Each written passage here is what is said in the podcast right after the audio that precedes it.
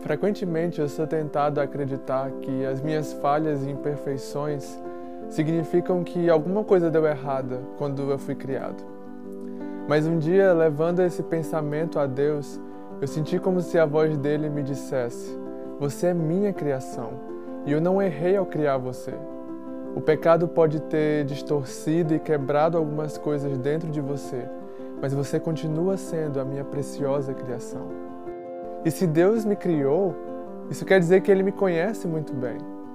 Como Davi escreveu no Salmo 139, Você me conhece tão intimamente, Senhor.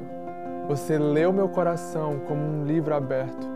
E você sabe cada uma das minhas palavras, antes mesmo que eu diga qualquer coisa. Quantas vezes eu sou grato pelo fato das pessoas não serem capazes de ouvir o que eu estou pensando porque só eu sei o que se passa pela minha cabeça e eu posso dizer que muitos desses pensamentos não são bons. Temos tanto medo de nos expormos e sermos vulneráveis com as pessoas e acabarmos sendo rejeitados por elas. Fazemos de tudo para nos sentirmos dignos de ser amados, chegando ao ponto, às vezes, de nos submetermos a relacionamentos abusivos só para receber migalhas. Mas com Deus, isso é diferente. Ele conhece todos os meus pensamentos e ainda assim, Ele me ama, Ele me recebe e Ele não desiste de mim.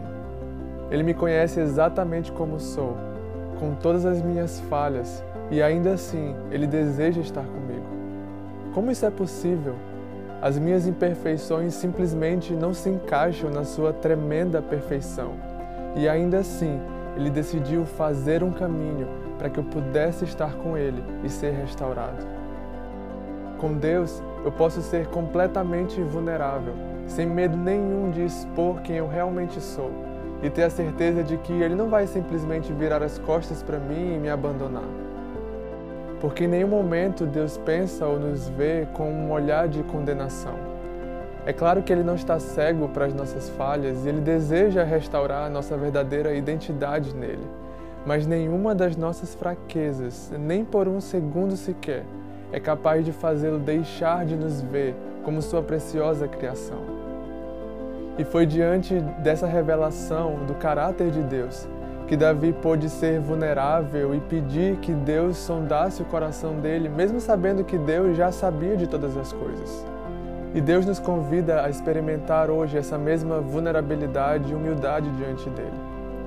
Mesmo sabendo que ele já nos conhece tão bem que estejamos dispostos a nos render e permitir que Ele sonde os nossos corações, sem medo de sermos desprezados, porque Deus jamais nos abandonará e seremos sempre Sua preciosa criação.